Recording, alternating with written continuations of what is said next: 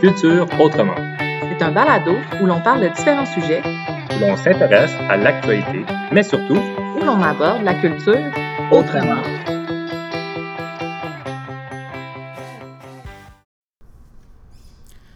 Bonjour et bienvenue à ce deuxième épisode de Culture Autrement, euh, balado du Collège Reine-Marie. Aujourd'hui, nous avons la chance de recevoir Mélissandre Novak, qui est euh, coordonnatrice à la Maison Bleue, Jimmy Hung, qui est AFSEC au Collège Reine-Marie, et Marie-Reine Tano, qui est élève en cinquième secondaire. Donc, euh, Mélissandre, est-ce que vous voulez nous présenter un peu la Maison Bleue avant qu'on commence à aborder le sujet d'aujourd'hui? Oui, bien sûr. La Maison Bleue, c'est un centre de périnatalité sociale donc, euh, on est une clinique de suivi de grossesse pour des femmes et des familles en situation de vulnérabilité. Donc, on va suivre euh, la femme pendant sa grossesse avec un suivi conjoint sage-femme et médecin. Quand l'enfant naît, euh, on va suivre cet enfant jusqu'à ce qu'il ait 5 ans, donc l'entrée à l'école. Et ce suivi, ça comprend le suivi médical, donc tout ce qui est vaccin, visite annuelle chez le médecin, le médecin etc et le suivi psychosocial, donc euh, les évaluations du développement euh, pour cet enfant-là. Imaginons que cette maman a donc un premier enfant, aujourd'hui il a deux ans et elle retombe enceinte. Donc là, on, va la resuivre et quand le premier enfant a cinq ans, on va fermer le dossier parce que c'est ça, il va à l'école et il y aura d'autres euh, instances qui pourront vérifier sa santé, etc. Mais on va suivre la famille jusqu'à ce que le deuxième ait cinq ans. Donc, il y a des familles qu'on suit depuis plusieurs années et, euh, qui font partie des, lieux. Puis, Jimmy, j'aimerais savoir, c'est quoi le partenariat que le collège a avec la Maison Bleue? Oui, alors ça fait trois ans maintenant qu'on soutient la Maison Bleue euh, à travers la campagne de panier de Noël où on est associé à des familles dans le quartier. Et donc, nos élèves, à chaque année, ramassent des denrées euh, et les, on les livre euh, d'habitude lorsqu'on n'est pas en pandémie directement aux familles également. Donc, ça, ça crée des liens. Puis, euh, l'année dernière, on a eu la, chance de, de, faire, de prendre un petit moment aussi pour parler aux familles. On les a remis des cartes de souhait aussi. Puis, je pense que c'est un projet qui, qui, amène beaucoup de, bonheur de, tous les côtés et qui montre à nos élèves aussi l'importance de, participer, de donner à, la communauté. Un partenaire qui, est significatif pour nous parce que le collège Reine-Marie, euh, à l'origine, c'était l'Institut Reine-Marie. C'était un collège qui était, euh, donc, dont la mission, c'était de préparer les, femmes euh, pour leur vie en société. Donc, je crois qu'il y, y, a un lien tout à fait naturel aussi qu'on arrive à, à, rejoindre à travers ce partenariat. -là. Euh, tu, viens d'en parler justement de la pandémie. J'aimerais qu'on parle aujourd'hui de comment, euh, comment en pleine pandémie présentement, euh, comment ça se passe dans la communauté qui nous entoure. Donc, comment les gens de Saint-Michel vivent la pandémie, puis comment les gens qui sont issus de l'immigration récente, qui viennent, qui travaillent avec la Maison Bleue, qui ont besoin d'aide de la Maison Bleue, comment ils vivent cette situation de pandémie-là globale? Euh, Marie-Reine, toi, en tant que communiste de l'engagement social et du vivre ensemble en secondaire 5, est-ce que tu as eu l'occasion de faire des paniers de Noël? Puis est-ce que tu as l'occasion de côtoyer des gens qui sont issus de l'immigration récente? Euh, oui, heureusement. L'année passée, par exemple, ou les années... Euh, les années passées, j'avais participé au panier de Noël. Je les avais aussi livrés.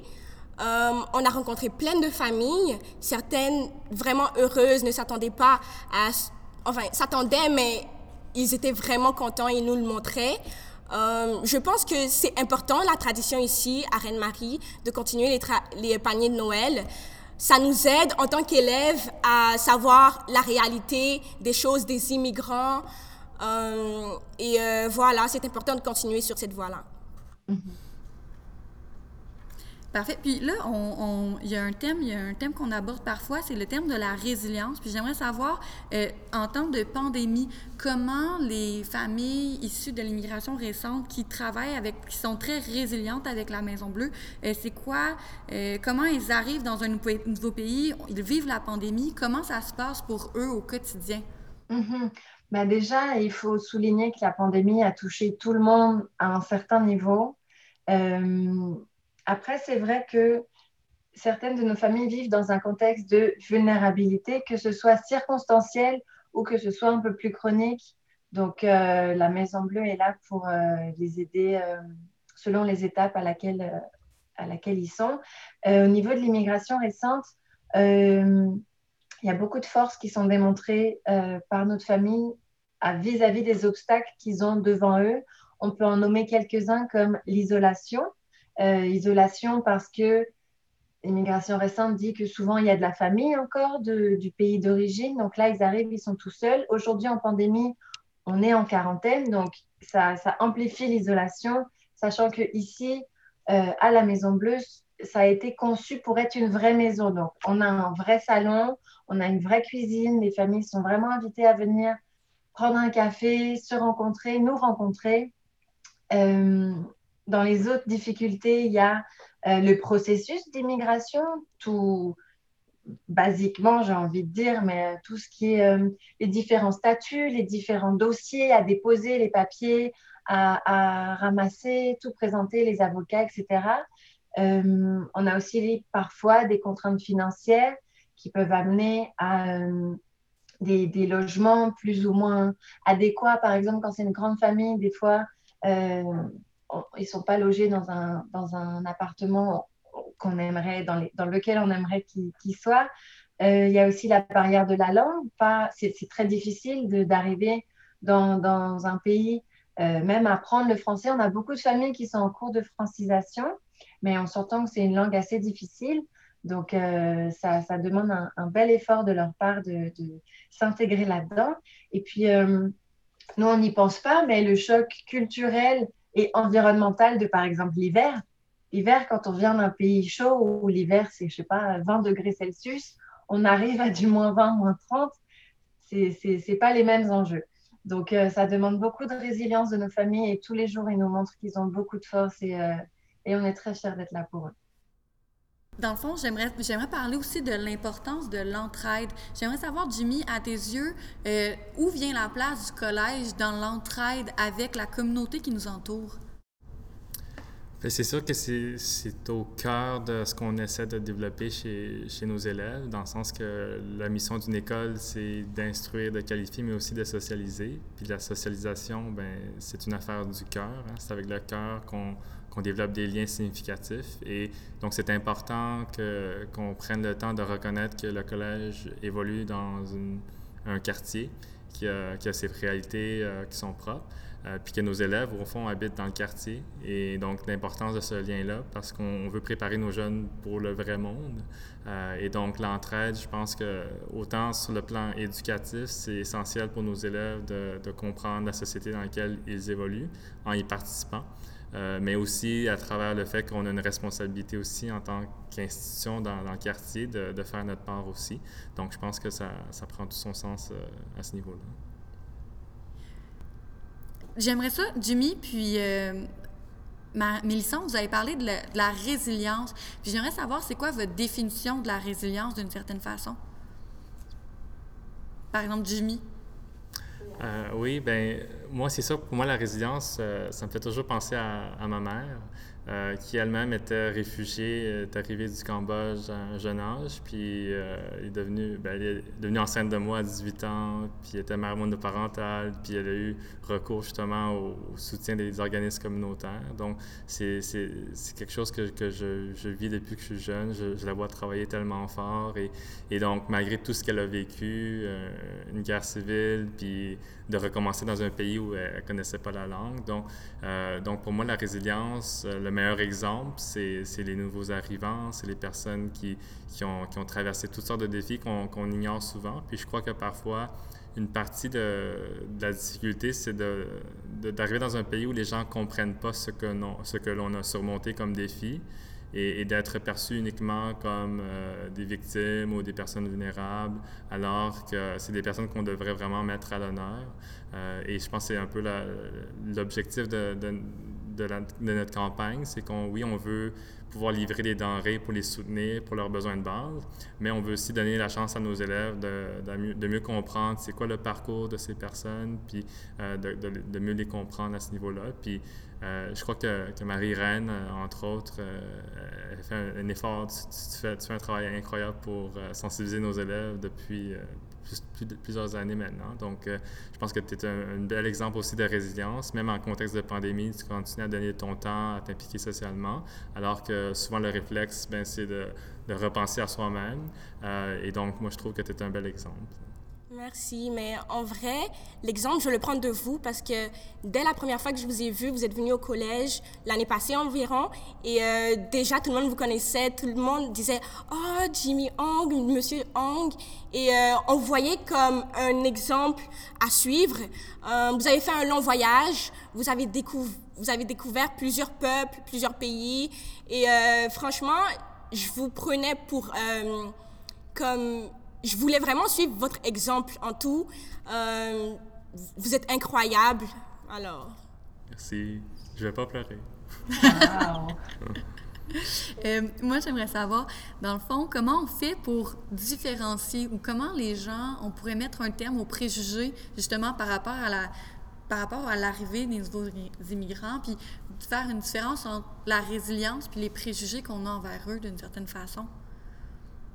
Bien, pour moi, la résilience, euh, ben, et en plus de, de ma mère, de qui j'ai parlé, je pense que les experts de la résilience dans notre société actuellement, euh, c'est les personnes qui ont traversé euh, souvent la planète pour et survécu à des à des conflits dans leur pays, qui ont été persécutés, qui, qui arrivent ici en situation de vulnérabilité où ils n'ont aucune ressource, euh, que ce soit sociale, économique, euh, mais qui arrivent tout de même à, naviguer à travers, à travers tout ça. Et, euh, et qu'enfin, que la, résilience, c'est aussi, selon moi, c'est pas juste individuel. on est dans une société où on met beaucoup, on est très individualiste, donc on a souvent nos nos, disons, nos, nos, idéaux de, de super-héros, de la personne résiliente qui, à elle seule, a réussi à surmonter les défis. Mais pour moi, la, résilience, c'est la rencontre entre les capacités individuelles, mais aussi le soutien de, la communauté, le soutien de, notre environnement social. Et je crois que pour être résilient, ça prend aussi de l'entraide. Euh, et lorsqu'on a des organismes comme la Maison Bleue qui soutiennent les familles, ben, il faut comprendre qu'on les soutient afin qu'ils puissent euh, manifester leur, résilience. Euh, et au fond, ils ont beaucoup de force en eux. Et nous, tout ce qu'on fait, c'est juste créer les conditions dans lesquelles elles peuvent rayonner au fond. Et au niveau du collège, ben, c'est pour ça que de soutenir nous-mêmes la Maison Bleue, ben, on, espère qu'on rend la Maison Bleue aussi plus résiliente parce que euh, on sait que c'est pas évident d'être un organisme communautaire. Euh, on, doit on doit faire beaucoup avec peu et, lorsqu'on regarde justement le résultat que les organismes communautaires livrent euh, avec des ressources qu'ils ont, ben je pense que c'est aussi un autre exemple de grande résilience. Euh, moi, je trouve ça super intéressant parce que dans ma vie, j'ai pas eu la chance de côtoyer beaucoup de familles euh, qui vivent des situations de vulnérabilité. Puis ça me permet de d'avoir un de mieux comprendre d'avoir une meilleure vision, d'avoir une meilleure perspective de qu'est-ce que les familles vivent, puis c'est quoi leur la définition de la vulnérabilité. Jimmy, on en a parlé Jimmy hier, puis je trouve que tu l'avais très bien expliqué. Tu avais expliqué la différence entre la vulnérabilité puis euh, le, la difficulté que les gens vont vivre. Puis j'ai l'impression qu'il y a beaucoup de personnes qui vont euh, associer difficulté à vulnérabilité, mais il n'y a pas vraiment... Je pense qu'il y a beaucoup de personnes qui n'ont pas vraiment vécu la vulnérabilité d'une certaine façon ou qu'ils ne vivent pas la vulnérabilité de la même façon que les gens qui vont euh, demander de l'aide de la Maison Bleue le vivent? Puis je trouve ça intéressant, de, ça nous permet de réaliser ça, puis de réaliser que, ben on vit tous des moments difficiles, on vit tous des moments difficiles avec la COVID, mais il y en a qui font encore plus preuve de résilience, puis qu'il y en a qui ont un parcours, puis on vit tous des moments difficiles, puis il y en a qui en vivent plus que d'autres, puis moi, c'est ça que ça me fait réaliser. Je pense que hum, beaucoup de, beaucoup de solutions arriveraient dans la communication et dans le, l'explication de qu'est-ce qui est une vulnérabilité et pourquoi est-ce qu'ils sont en vulnérabilité aujourd'hui, comme je le disais hum, un peu plus tôt on, va, on va suivre des familles qui sont en période, en contexte de vulnérabilité chronique, mais il y en a, c'est vraiment circonstanciel. Euh, des personnes qui, dans leur pays d'origine, avaient un, très bon statut social, avaient un, très bon poste, euh, un très bon métier, un bon salaire, etc., un réseau, euh, mais d'un coup, quelque chose est arrivé, soit au niveau un changement de, gouvernement, ou alors c'est ça, une guerre civile, ou X ou Y facteurs de, danger qui ont fait qu'ils ont dû quitter ce pays plus ou moins rapidement, plus ou moins préparé. Euh, le choix du pays d'arriver aussi, c'est un, un, facteur. Je pense qu'au Canada, euh, mais on ne va pas rentrer dans la politique, mais euh, c'est vraiment un, beau pays en tant, que, tant que Française. Donc, je suis aussi immigrée. C'est un très beau pays d'accueil. donc, je comprends le choix de ces familles-là. Et c'est pour ça que faire partie d'un organisme qui va donner à des familles qui n'ont pas eu autant de chance que X ou que Y personnes de pouvoir vraiment donner toutes les, toutes les chances possibles de bien s'intégrer et euh, de bien s'adapter dans ce pays-là, euh, c'est vraiment bénéfique. Donc, c'est ça, l'élément de réponse, ce serait euh, la communication, puis, puis la curiosité des personnes de s'intéresser aux autres. Donc la communication serait la clé. Je trouve que c'est une belle, une belle, ça fait un beau lien avec ce qu'on fait en ce moment, justement un balado pour en parler, pour sensibiliser les gens par rapport à, à, la résilience des, des, personnes issues de l'immigration récente. Je trouve que ça, ça wrap up bien le tout. C'était, euh, c'est très intéressant. C'est, je pense, euh, super d'aller parler aux, plus jeunes générations euh, des gens qui sont encore à l'école et, d'impliquer le, secondaire dans des sujets de communauté qui sont si importants et, et, souvent pas assez discutés.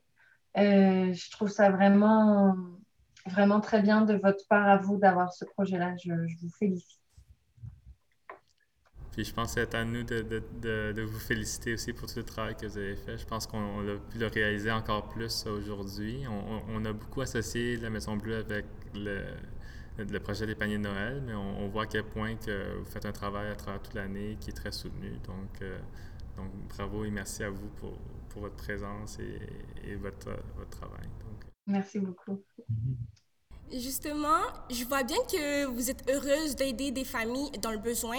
Donc moi, en tant qu'élève de Reine-Marie, si j'arrive et je veux être employée à la Maison Bleue, qu'est-ce qu'il me faut? Ça dépend ce que, ce que tu veux faire comme métier. Euh, je vais te, te, faire le panel de tout ce que tu peux trouver. Donc ici, si tu veux être euh, avec les intervenantes médicales, on a une infirmière, une mhm. sage-femme, une travailleuse sociale, une psychoéducatrice ou une éducatrice spécialisée. D'accord? Après, euh, il y a tout ce qui est la, gestion. Donc là, c'est le côté plus médical. Sinon, tu peux être tout à fait médecin ou euh, on a des orthophonistes qui travaillent avec nous, nutritionnistes, euh, ergothérapeutes. Donc ça, c'est tout ce qui est côté médical. Sinon, euh, tu peux être à l'accueil, adjointe administrative. Tu peux être coordonnatrice. Donc là, tu es responsable du site. Ou tu peux être aux communications, si toi, tu es bonne avec les réseaux sociaux, etc. Au financement, parce qu'on est toujours en train de chercher du financement, que ce soit du, gouvernement, euh, politique, etc., que ce soit des entreprises ou alors euh, des dons de, d'individus, de familles euh, comme, comme toi et moi. Donc, il y a le financement, puis après, il y a la direction, si tu es très ambitieuse. Euh, Bien sûr, vous venez de dire plusieurs postes. Euh, donc, ces familles-là, en tout, il manque de rien. On essaye. On essaye.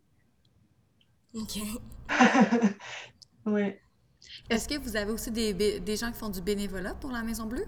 Tout à fait. Aujourd'hui, on a, on a un bénévole. On fait partie de. Enfin, on travaille avec Opération Père Noël.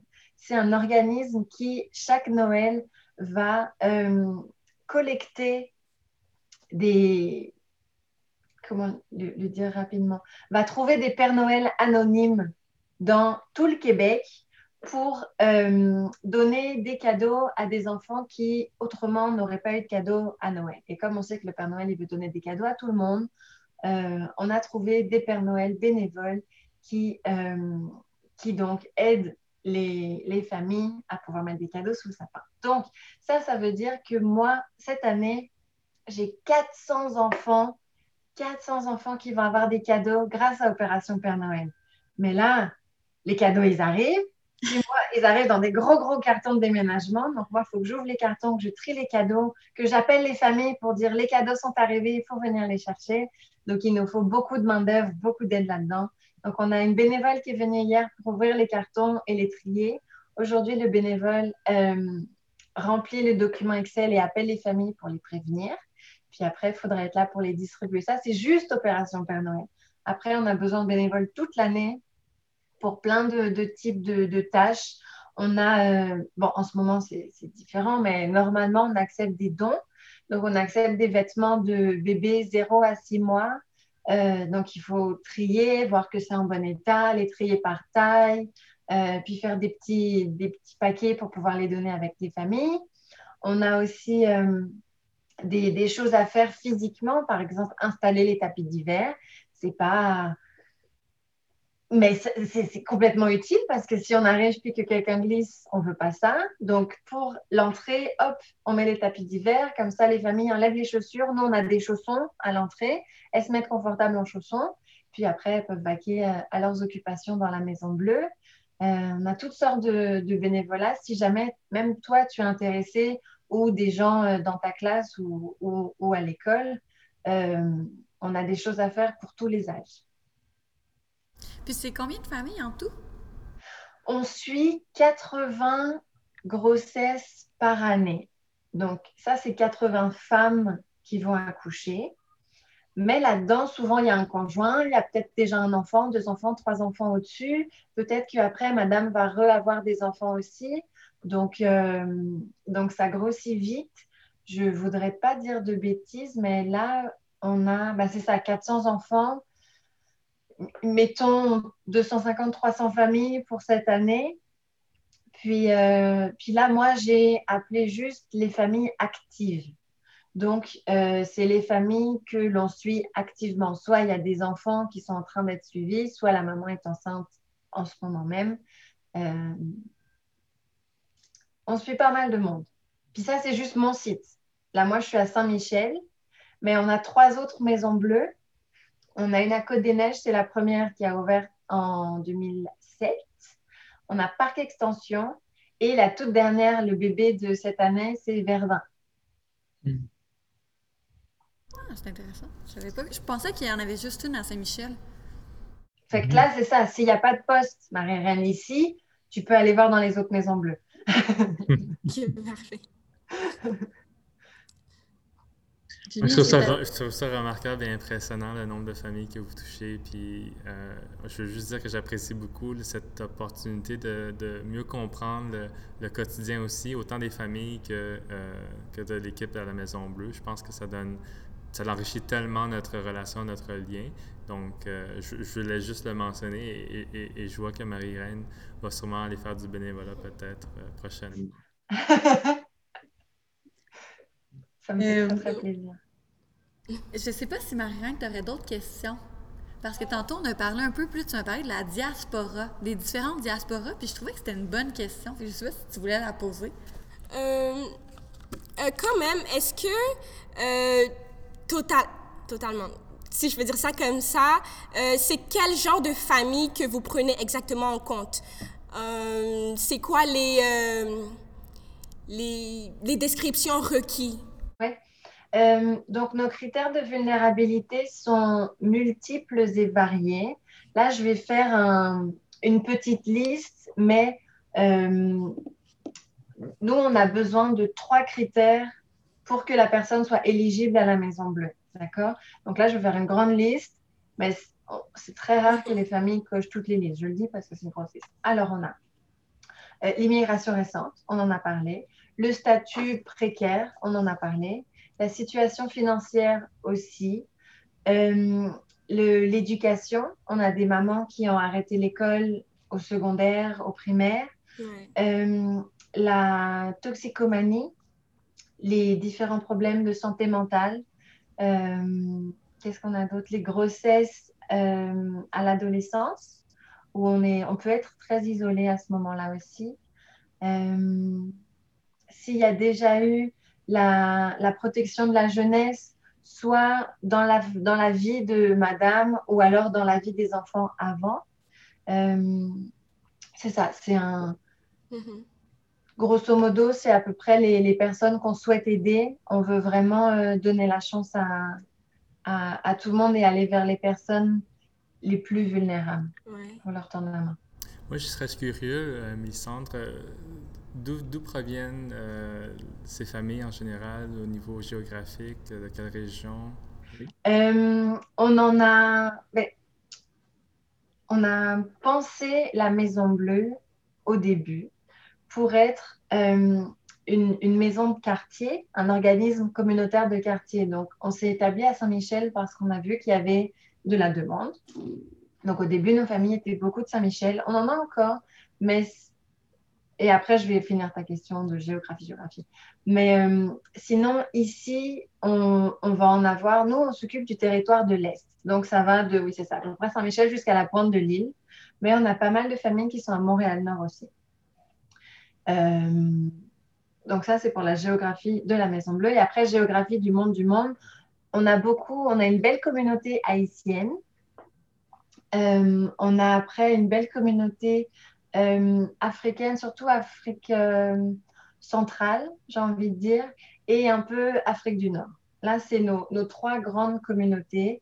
Et euh, après, évidemment, il y a des petits cas de, de, de partout. J'aurais aimé être dans le salon. En bas, je pourrais t'envoyer une photo, Jimmy. Mhm. On a une map monde avec un petit post-it dans chaque pays d'où est une maman, d'où une maman est ressortie. Si Donc, tu nous envoies la photo, on va pouvoir l'intégrer visuellement. Oui, oui, oui, elle est assez belle. On est assez fiers de nous. Puis ça, c'est juste Saint-Michel. Hmm. Super. C'est une belle expérience euh, de, diversité. Et, moi, je serais curieux, j'aimerais te demander d'un angle de, par rapport au vivre ensemble euh, et par rapport à la diversité, la force, la richesse de la diversité, de, ton expérience, comment que tu le vis de, côtoyer des gens de, ces différentes origines, puis qu'est-ce que tu sens que ça, ça apporte à, Montréal, au Québec, euh, de, recevoir des gens de tellement de parcours et d'origines différentes?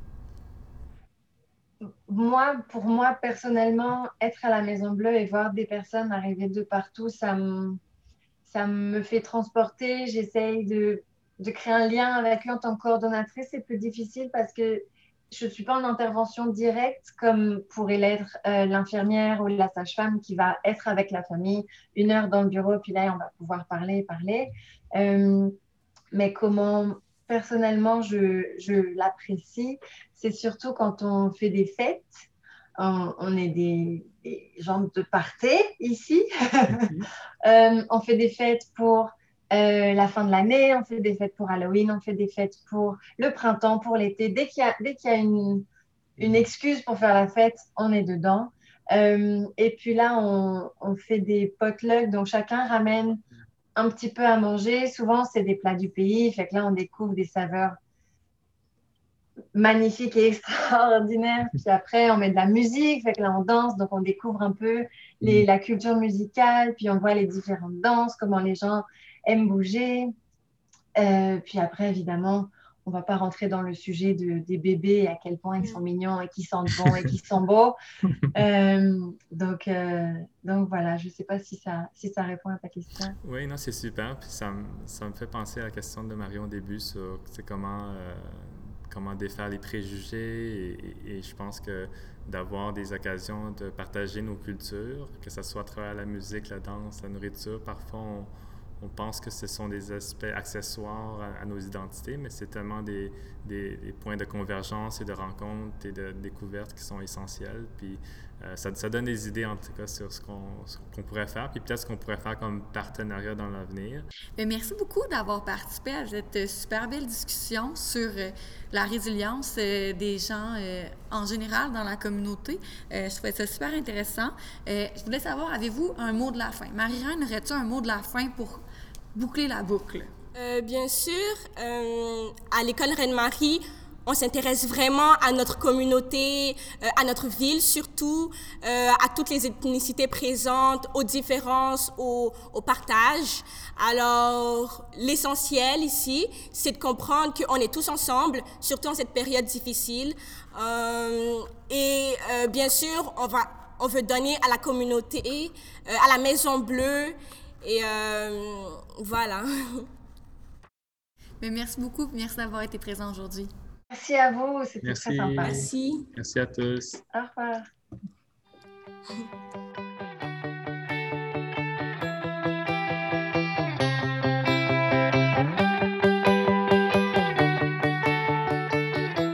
Merci d'avoir pris le temps d'écouter notre balado.